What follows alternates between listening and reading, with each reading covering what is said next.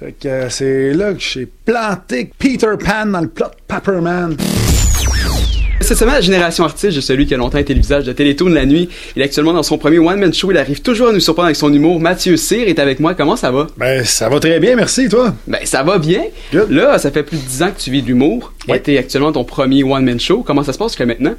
Très bien. Euh, là, je suis en rodage. Euh, j'ai une salle, euh, je pense, trois quarts pleine à soir, d'après ce qu'on m'a dit. Fait que c'est super. On a presque pas fait de promo, mis à part sur ma page Facebook. Fait que je suis bien content. Ça va très bien. Je, mon texte évolue beaucoup aussi. Oui. Ouais. Fait que euh, je teste des jokes. Des fois, des fois ça passe, des fois ça passe moins. Puis dépendamment de ce qui se passe, tac, le show va être prêt. Puis toi, tu dis que tu crées ta trace, t'aimes pas ça de comparer à d'autres humoristes, mais qu'est-ce que t'as d'unique qu'aucun autre humoriste a si on va te voir? Oh boy, mais faut venir le voir pour, pour, euh, pour le constater, mais c'est c'est la drive du show qui dure pendant deux heures. Tu sais, c'est. Tu sors de mon show, t'as l'impression d'avoir vu un show, un show rock là, euh, entre guillemets. Là, c'est. c'est ça, ça, ça, ça, ça, te drive d'en face pendant deux heures. En gros, c'est ça. Ah ouais? Puis je connais pas d'autres humoristes qui ont. Il y en a qui ont cette cadence-là, mais ils ont pas le même contenu. Fait que c'est ça, c'est là-dessus que c'est différent. J'ai un trouble de déficit d'attention. euh, j'ai. J'ai découvert il y a pas longtemps aussi, j'étais allé passer des tests, là, ça fait chaud à dire, mais j'ai une douance. Et Oh. ça, j'ai une douance, ça, ça veut dire que j'ai euh, comme il y a quatre parties au cerveau. Et j'en ai trois qui sont surdouées. Et j'en ai une qui est totalement mongole. Fait que c'est comme si j'avais Einstein, Steve Jobs puis Bill Gates dans la tête qui euh, y analyse euh, ce qui se passe dans la vie. Et la personne qui prend les décisions, c'est Joanie d'Occupation Double. Ok, ouais. En gros, c'est ça. Fait que je me retrouve euh, sur le stage avec ce problème-là. Fait que c'est ce qui me distingue des autres. Mon dieu, ok. Ouais. Puis que ce soit la religion, les armes, une blague de Joël Legendre ou la politique, on peut remarquer que t'hésites pas à parler de ce que tu veux, mais est-ce que t'as des limites? Euh, J'essaie de pas m'en mettre. La limite, en fait, je me la fixe avant, savoir si c'est. Il n'y a pas de limite de sujet, il y a une limite de traitement. Euh, Il y a des fois, ça m'est arrivé, euh, surtout avant, là, maintenant je fais vraiment plus attention à ce que je dis, mais ça m'est arrivé de faire une joke un peu maladroite ou très maladroite sur un sujet qui était, qui était, qui était touché. Fait que là, après ça, j'arrive avec ça euh, devant le public ou sur ma page Facebook, ça crée un tollé. Puis quand je le relis deux, trois ans plus tard, je me dis, Christy, il avait raison. Ceux qui me chialent après, ils avaient raison. C'est rare, ça m'arrive. J'ai tout le temps raison d'habitude. mais, mais des fois, ça fait ça, tu. Puis je pense que c'est ça. Il n'y a pas de façon de. En fait, il n'y a, pas de sujet tabou, mais c'est vraiment la façon que tu le traites. Il faut que tu sois sur la bonne ligne, tu. Ça. Puis t'en parlais des fois, ça arrive sur les réseaux sociaux, t'es très critiqué par certaines personnes, puis tu t'amuses toi à leur répondre de façon humoristique. Mais est-ce que ça t'atteint quand même un peu euh, la critique? Euh, non, non, pas tant. Ben, c'est parce que ceux qui me critiquent, c'est rarement des gens que j'ai en haute estime. C'est Ouais. bien rare que je vais recevoir une critique d'un collègue humoriste qui va dire C'est de la merde, qu'est-ce que tu fais? Ça- Personne dans le domaine de l'humour va m'écrire ça. Puis moi, je vais écrire ça à personne dans le domaine de l'humour. On a un respect mutuel entre humoristes qui fait qu'on se bitch pas l'un l'autre. Fait que quand je reçois ça de, de je sais pas moi, euh, Stéphane Bonenfant à la porte qui habite à Varennes, qui me que t'es poche, man. Mais je suis comme Ben, je m'en contre-torche. Ouais. il, a, il a le droit de penser ça. Ma carrière tient pas sur les épaules de Stéphane Bonenfant à la porte. Puis t'as ton podcast qui est le Lift, ça fait déjà Ouais. trois mois qu'il n'y en a pas eu un. Qu'est-ce qui se passe avec ça? Ah, ben écoute, euh, ça a été retenu aux douanes. Ah ouais? Ouais, c'est ça qui se passe. Euh, on, on avait finalement, on faisait le lift, puis en, en roulant, il y a des, des Syriens qui embarquaient dans le char. C'était malade. Ah Là, il a fallu qu'on aille. à- Ah, c'était fou. là. La police nous arrête après, gros barrage. Euh, non, c'est moi qui fais le montage. Ouais. Et c'est long de chez long. J'ai comme plein d'autres projets qui sont arrivés back à back. Fait que euh, j'ai pas eu le temps de monter ça parce que l'erreur que j'ai faite avec le lift, c'est que je voulais faire un, podcast short. Et j'ai compris pourquoi personne le fait. Parce que c'est tellement chiant à monter. J'ai Adobe Premiere ou Final Cut. Là, je suis obligé de monter avec Premiere. Euh, c'est comme pour ceux qui connaissent le montage. Il y a une différence entre les deux. C'est que Final Cut Pro est super user-friendly, mais c'est moins poussé dans les effets spéciaux. Tandis qu'Adobe Premiere, c'est plus professionnel, mais c'est long. Fait que là, j'étais avec ça et j'ai. euh, faut que je fasse 20 minutes de clip avec une heure et demie de ce que j'ai filmé. Fait qu'il faut que je short ça en 20 minutes avec des, euh, des, des breaks musicaux là-dedans. Fait que ça me demande euh, facilement 30-35 heures de montage par épisode.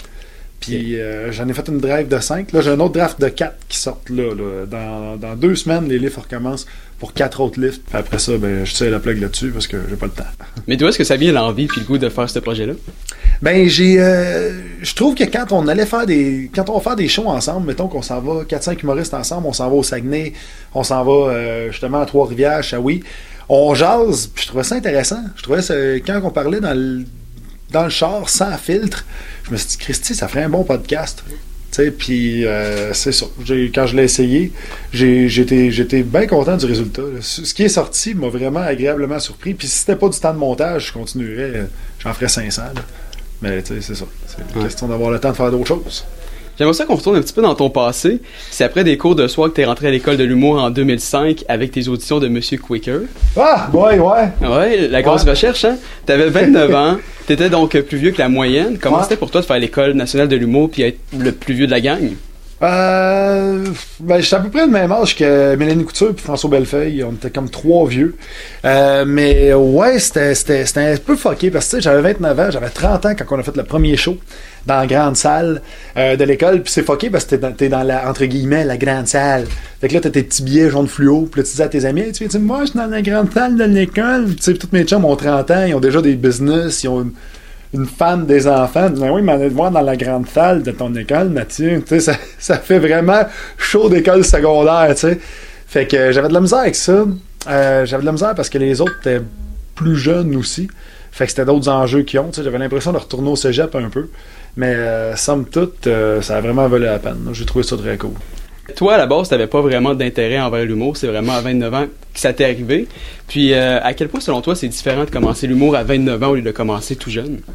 Euh, ben, je pense qu'il n'y a pas d'âge pour commencer. Il y en a qui sont bons à 20 ans, il y en a qui sont bons à 30 ans, il y en a qui sont bons à 40 ans. Euh, moi, ça fait, honnêtement, ça fait 10 ans que je fais de l'humour et sans te bullshitter, là, je pense que ça fait 3 ans que je suis bon.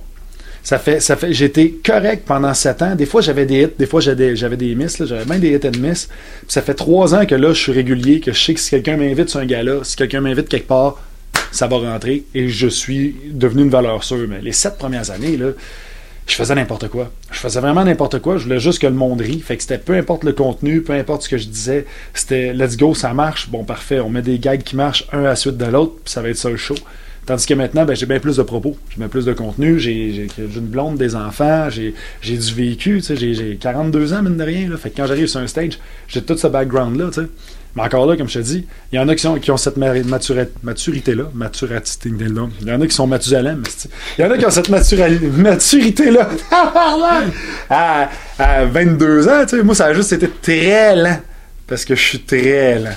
Ouais. Voilà. Ouais, j'aime ça prendre mon temps. Je suis comme même. Ben d'ailleurs, avant que tu ailles vers l'humour, t'as livré des pitas, t'as vendu de la Ouais. viande au téléphone, Ouais. mais t'as aussi vendu des vidéos de snowboard. Si mes informations sont bonnes, c'était sous le nom d'une compagnie que t'as créée qui n'existait pas à la base, Coast to Coast, ça se peut-tu? Exactement. T'as fait le tour du Vraiment des Canada. bonnes recherches. Bravo. Hein? ben merci. T'as fait le tour du Canada pendant 4 ans. T'as eu plein de commandites, dont Harvey's. Ouais. J'en Ben- parle en show d'ailleurs. Ouais. Ouais. Ben qu'est-ce qui a mis fin à ce règne? Ben, en fait, euh, ma blonde m'a laissé là le jour de la Saint-Valentin, quand j'étais à Vancouver en train de faire du snowboard avec mes chums. J'étais en haut du mont Seymour, euh, j'avais 28 ans. Puis, euh, c'est ça, 14 février, le, matin, j'avais acheté un soupe d'infirmière à ma blonde. Puis j'ai dit ça à ma blonde, hey, je acheté un soupe d'infirmière. Puis elle m'a dit, ben, tu le mettras parce qu'on n'est plus ensemble. Puis euh, finalement, il me faisait pas. Fait que je suis allé m'inscrire à l'école de l'humour parce qu'elle m'a dit, tu fais rien de ta vie. Et elle avait raison. Fait que je suis arrivé à l'école de l'humour puis je me suis trouvé. Mais j'ai essayé, pour vrai, j'ai eu au moins 40 jobs avant d'aller à l'école de l'humour. Puis je- j'avais aucune idée que je voulais faire ça dans la vie. Puis quand je suis monté sur le stage pour la première fois, après mes cours du soir, parce que quand tu fais tes cours du soir, ils mettent tous les étudiants ensemble, puis là, tu fais une espèce de mini-show avec les 9 autres étudiants ou 10 autres étudiants de ta cohorte. Puis euh, j'ai tellement aimé le feeling, je me suis dit, Christy, c'est ça que je veux faire. J'étais pourri, là. ça a pris du temps avant que je, je m'améliore, mais je voulais tellement, j'ai tellement travaillé fort que euh, là, ça marche. Ouais, très cool. Ok. C'est pas tes vidéos de ski, plusieurs ont pu te connaître grâce à Télétoon de la nuit, où est-ce que t'étais un peu le visage de la chaîne pendant quelques années. Ouais. Autre que la visibilité, qu'est-ce que ça apporte à un humoriste? Euh, en fait, de faire de la télé, c'est complètement fou. Je parlais de maturité tantôt. Là, il y a bien des nouveaux qui sortent, euh, qui font leur premier one-man show à- en bas de 26-27 ans et moins, tu sais. Et le fait qu'ils sont plus matures maintenant, c'est parce que tout va plus vite maintenant. Quand tu commences à faire de l'humour en 2018 versus 2008, comme quand j'ai commencé, 2007, nous autres, on avait peut-être, je pense qu'il y avait deux soirées d'humour à Montréal, gros max. Puis il n'y en avait pas ailleurs en région. Euh, En fait, il y avait des soirées d'humour en région, mais tu arrivais là avec ton gros stock solide. C'était important de scorer. tu sais. Tandis qu'aujourd'hui, ben, je pense que tu as une quarantaine de soirées d'humour juste sur le territoire montréalais. Dans une semaine, tu peux faire facilement même si tu commences, tu peux faire facilement 4-5 open mic en une semaine. Tu reviens un mois plus tard, tu refais 4-5 open mic en une semaine. C'est beaucoup plus rapide l'apprentissage. Puis la télé, avec Télétoon, justement, je reviens à ça, c'était de jouer devant un green screen un, écran vert où est-ce qu'il mettait tous les décors et de jouer des scènes back-à-back, back-à-back, back-à-back dans un studio où est-ce qu'il faisait plus 40 euh, devant une équipe de tournage, puis de garder le sourire pareil, ça t'apprend à être tête et à te, excusez le langage, je vais parler en anglais, à te calisser euh, de la réponse du public. Parce que t'as pas le public devant toi. Tu récites ton texte, tu te dis dans ta tête, je sais que c'est bon, ça passe à la télé, puis des fois t'as raison. des fois t'as pas raison, mais des fois t'as raison. Est-ce que ça te manque cette présence euh, constante à la télé? Ah ben c'est sûr, mais ça revient tranquillement. Là, je fais, euh, j'ai fait des, des présences sporadiques, mais de l'autre côté, je suis tellement dans mon one-man show. Fait que euh, j'aurais pas le temps. Télétoon me gobait beaucoup de temps. Puis ça a été, autant ça a été euh, bénéfique au niveau de l'exposure. Il y a plein de monde qui me reconnaît dans la rue à cause de ça. Mais autant ça m'a fait ralentir au niveau stand-up. De 2012 à 2015, j'ai pas écrit mon meilleur matériel. C'est pour ça que je dis que ça fait trois ans que je suis bon, parce que ça fait trois ans que j'ai lâché Télétoon. Et là, je suis à 100% dans le stock de scène. Puis ça paraît, là. Je passe, euh, je passe ma vie sur un stage. Fait que c'est vraiment.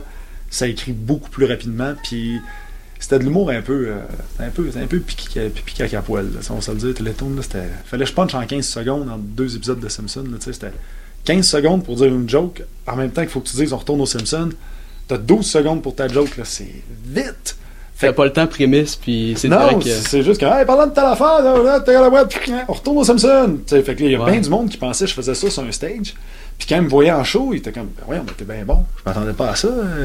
À Télétoon, on me trouvait correct, là, mais tu sais, euh, même tu on va le dire, tu gosses à Télétoon. J'ai pris une chance en venant le voir à soir. On t'a dit ça pour de vrai? Ah, on me l'a dit souvent. Ah ouais? Ah ouais ben là, on me le dit plus. Mais pendant un bon un an et demi, là, pendant un an et demi après que j'aille lâcher Télétoon, deux ans même, j'ai eu le, le, speech habituel de Est-ce que t'es meilleur en show qu'à la TV? Puis ça me gossait, parce que ça doit, c'est le contraire qu'il faut que ce soit, tu sais, si tu veux, ben, ou que tu sois l'équivalent, mais si tu torches à la télé puis t'es pourri en show, t'as une belle carrière. Le contraire, ça lève pas. Télétoon ne me servait pas tant que ça, finalement. Mais avec euh, Télétoon la nuit, t'es quand même allé chercher des adultes, puis t'as accroché certains ados, puis des plus jeunes. Ouais. Euh, t'as été booké accidentellement dans une école primaire, t'as fait un numéro au Festival de la Famille. Comment va la relation entre Mathieu Cyr, l'humoriste, puis les enfants? Ah, ben les enfants, ça va très bien. Euh, Mathieu Cyr, entre Mathieu Cyr et les enfants, ça va très bien. Ouais. Entre l'humour et les enfants, ça n'a pas rapport. De mêler, c'est parce que des fois, le monde est. Tu sais, euh, quand il y a du monde qui chiale qu'il y a trop d'humoristes, c'est pas qu'il y a trop d'humoristes, c'est qu'ils nous pitchent dans trop de domaines. Sais, euh, faire une émission d'humour, euh, engager un humoriste pour faire une émission, c'est un nouveau micro-ondes qui vient de sortir cette année, c'est complètement débile. C'est non, fais-moi faire de l'humour, fais-moi faire du stand-up. Puis là, on dirait qu'on est, oui, on est beaucoup, mais puis on accepte tous les contrats parce qu'on est des prostituées. Et j'en fais partie. Fait que je, les ai toutes faites. Le festival de la famille, ça n'a pas rapport là, que, que je joue devant des enfants de 10 ans. Ils, ils comprennent pas mon humour. J'espère. S'ils comprennent mon humour, ça veut dire que mon humour est pas bon. Fait que c'est ça. puis d'ailleurs, t'as toi-même deux enfants actuellement, puis Ouais. tu fais ta tournée. Comment ça va, conciliation euh, travail-famille? Ben, ils sont avec moi, justement. Fait que Ouais. ça va très bien. Je les ai, je les ai amenés avec moi pendant une petite tournée. Euh, je vais faire l'école à la maison. Parce que, parce que justement, quand j'ai vu tous mes chums qui ont des enfants, j'ai vu quand ils les ont envoyés à l'école, ils étaient tout contents, puis ça prenait même pas trois mois qu'ils se mettaient à chialer. là, parce qu'il faut que tu envoies, faut t'envoies une note au directeur, faut t'envoyer une note au professeur pour quand ton kid va manquer, exemple, euh, une semaine d'école en deuxième année. Alors que concrètement, on va se le dire, une semaine d'école en deuxième année, on, s'en fout. là. C'est- pas qui, quel employeur va dire j'allais t'engager, mais t'as manqué une semaine en deuxième année, écoute, pas sûr, ça me tente plus. Fait quand tu fais l'école à la maison, ben t'as pas ce problème-là. T'as des gens qui se sont déjà battus devant toi quand t'étais sur scène. T'as écrit ton texte de dans ta main quand, dans tes débuts. Bref, t'as toutes sortes de péripéties sur scène. Est-ce que t'es un peu rendu invincible sur scène? Est-ce qu'il y a des conditions qui peuvent te détruire quand même? Ah, tout le temps des conditions qui peuvent te détruire. Tu vas penser que t'es invincible, puis t'arrives, euh, t'arrives dans un dans un autre dans un autre show, puis t'es comme astique, j'avais jamais eu ça. Il y a autant de conditions qu'il y a de secondes dans une journée. C'est complètement fou. Fait que je dirais pas non, mais je dirais que je suis blindé pas mal par rapport à mes débuts. Là, je veux dire, euh, j'arrive d'un corpo de cabane à sucre, je peux jouer sur une table à pique-nique devant 47 personnes, puis je sais que je vais être capable de scorer. Tu sais, s'ils sont pas trop chauds. c'est ça. Ouais. Puis est-ce qu'il y a quelque chose que tu sais que c'est sûr ça va te détruire s'il y a telle condition? Euh, ben j'essaye, j'essaye justement, ça c'est quelque chose que tu apprends, justement, c'est un truc que je te donne, de pas avoir trop de euh, d'effets techniques dans ton show. Le moins d'effets sonores possible. Euh, au début, j'avais beaucoup, euh, dans mes débuts, j'avais fait Joe Chameau, les silhouettes, euh, les pancartes, j'avais ma guitare. Fait que quand je me promenais en tournée, j'avais besoin d'un projecteur, j'avais besoin d'un truc pour mon Joe Chameau, une trame de son, un technicien à jeun qui va peser sur play au bon moment. Ce qui est très dur à trouver pendant que, pendant que tu fais de la tournée dans des bars un peu miteux, tu sais. Fait que le moins t'en as, le mieux c'est. Tu sais, quand t'as juste besoin d'un spot d'éclairage puis d'un micro qui fonctionne, t'as moins de chances de te planter que l'autre qui arrive avec ses 18 Q puis euh, un carrousel photo de, de- de PowerPoint. de, ok, mais moi je compte mon voyage au Mexique puis je punch là-dessus. Ça, ça se peut que ça punch moins. Ouais. Puis à quoi pour nous attendre de toi pour les prochains mois, voire années peut-être? Euh, ben, euh, pour les prochains mois, voire années, moi, ce que je pense, c'est que j'ai euh, parti en commerce de de fond. Euh, j'ai découvert une passion du fartage. Oh, Et euh, ouais, ouais, ouais, je m'en vais en Suède. Fuck the world, man. Là, Tant pis la tournée. ah, ça me tente plus. J'ai fait la tourne. J'ai j'ai vécu ce que j'avais à vivre. Genre, Je pense que je vais appeler José Lito, prendre un train, en parler avec lui. Je vais faire euh, mon show, euh, mon show qui sort en janvier 2019. Euh, c'est le One Man Show officiel. J'ai une quarantaine de dates de rodage pour peaufiner le matériel. Je travaille avec Thomas Levac au niveau de l'écriture, qui était cœur. Euh, je travaille aussi avec Émilie Ouellette, euh, parce que c'est une grano comme moi. Ça, t'as pas ça dans tes, euh, dans tes recherches qui sont vraiment exhaustives, mais euh, j'en ai pas encore parlé. C'est un scoop. OK. Je m'en vais vivre, euh, je m'en vais vivre en commune. Ça, je pense, que j'en ai parlé brièvement. Je m'en vais vivre avec une autre famille, les deux familles dans la même maison. Ouais, ça t'en as parlé. Euh, je suis presque végétarien. Je mange euh, bio euh, presque exclusivement aussi. Je fais bien attention à ma bouffe. Euh, puis ça, ça va être quelque chose qui, qui va, qui va vraiment, qui va occuper une bonne partie de mon show. Ça, puis l'école à la maison, parce que je trouve ça, je trouve ça débile les valeurs qu'on a présentement, ce qu'on donne à nos flots versus qu'est-ce qu'on voudrait comme société. Je trouve que ça se ressemble pas.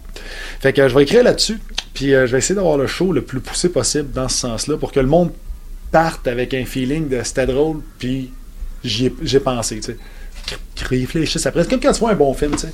Tu sais, si tu vois un film juste drôle, c'est bon, tu ris une bonne shot, tu sais. Mais si tu vois un film drôle avec un deuxième degré, t'es comme Christy, tu sais, tu y repenses, ça te retraite dans la tête pendant une semaine, deux semaines, puis à un moment donné, ça peut. Tu vas vouloir en revoir encore plus hein? Ouais, puis ça peut faire germer de quoi aussi, tu sais, même sans, sans que ce soit juste pour moi, pour moi, pour moi, pour que le monde vienne revoir mon show, tout ça, juste pour aider à faire de quoi dans la société. Tu sais, je me dis, je sais pas combien de choses je vais faire. Ça se peut que j'en fasse juste un, ça, ça se peut que j'en fasse trois. Tu sais, j'ai, j'ai pas d'objectif de carrière internationale. Moi, il arrive, il arrive ce qui arrivera. Tu sais. En date, ça va bien, ça se prend bien, tant mieux. Mais je veux faire le meilleur show possible pour que, au cas où qu'il arrive quoi que ce soit, ben, au moins j'avais fait ça, tac, je lègue ça à la société, puis je me dis ça, je suis fier de ça. Yes. C'est pas mal ça. Pour finir, euh, Mathieu, je vois que t'es bon en impro, fait que j'aimerais ça faire avec toi le segment sprint. Je te pose plusieurs questions en rafale, tu te débrouilles avec ça, puis on apprend à te connaître un peu mieux en même temps. Parfait, allons-y. Quel est ton plaisir coupable? Oh, euh, Roman Coke Diet. Ouais. Ouais, c'est pas très coupable, c'est Roman Coke Diet, mais Rum Spicy, Coke Diet, euh, pas mal ça, mon, euh, mon plaisir coupable. Ouais. Crémeuse ou traditionnelle? Euh, crémeuse, avec du sel. Ouais, ouais. Pour toi, une visite chez le médecin, c'est? Quelque chose à éviter. Ouais. comment séduire Mathieu Cyr? Euh, non, j'aime bien les. Ma blonde n'est pas là, on va te le dire. J'aime bien les filles de fitness, moi. Pas une fille qui s'entraîne souvent, moi, ça. Ouais, ben ça. Quelle est ta plus grande peur? Euh, quelle est ma plus grande peur? Euh, plus grande peur, euh, à Christy, euh, ce serait probablement de, de plus grande peur. Ah non, je suis hypochondriaque. Hypochondriaque à fond, j'ai peur de toutes les maladies. Toutes Ah. les maladies, j'ai peur. Je pense que 14 fois dans ma vie, j'ai été sidéen. Euh, c'est complètement fou. Jusqu'à temps que je passe les tests, puis j'étais comme, ah, si je l'ai pas, mais comment ça j'ai ça? Puis là, je vais chercher plus loin. Fuck, j'ai le cancer des oreilles. Tout, tout, tout vient me chercher. C'est complètement cinglé. Un conseil que tu donnerais à Mathieu Cyr d'il y a 10 ans? Euh, focus. Focus sur ce que tu fais. Là, ça fait pas longtemps, justement, je prends de la médication pour mon trouble de déficit d'attention. Ça m'a aidé beaucoup. Parce que quand tu as un déficit d'attention, tu as 7 projets qui sont menés à 15% à chaque. Fait que focus sur un, va jusqu'au bout. OK. Quel est ton plus grand rêve? Probablement déféquer d'en haut d'un deltaplane. Mon Dieu. Pour avoir le feeling d'être une mouette. Exotique. Oui, ben ça. Ben finalement, pouvons-nous te suivre et savoir où te voir en spectacle? Ouais, ouais, on peut me suivre à mathieuc.com. Toutes les dates de show sont là. Sinon, Facebook, Instagram, Twitter, je suis pas souvent là-dessus. Puis si t'es pogné en 2006, on se rejoint sur MySpace. Ben merci beaucoup Mathieu. Ben merci. On se serre la main, même si c'est pas filmé. On vient de se serrer la main, C'est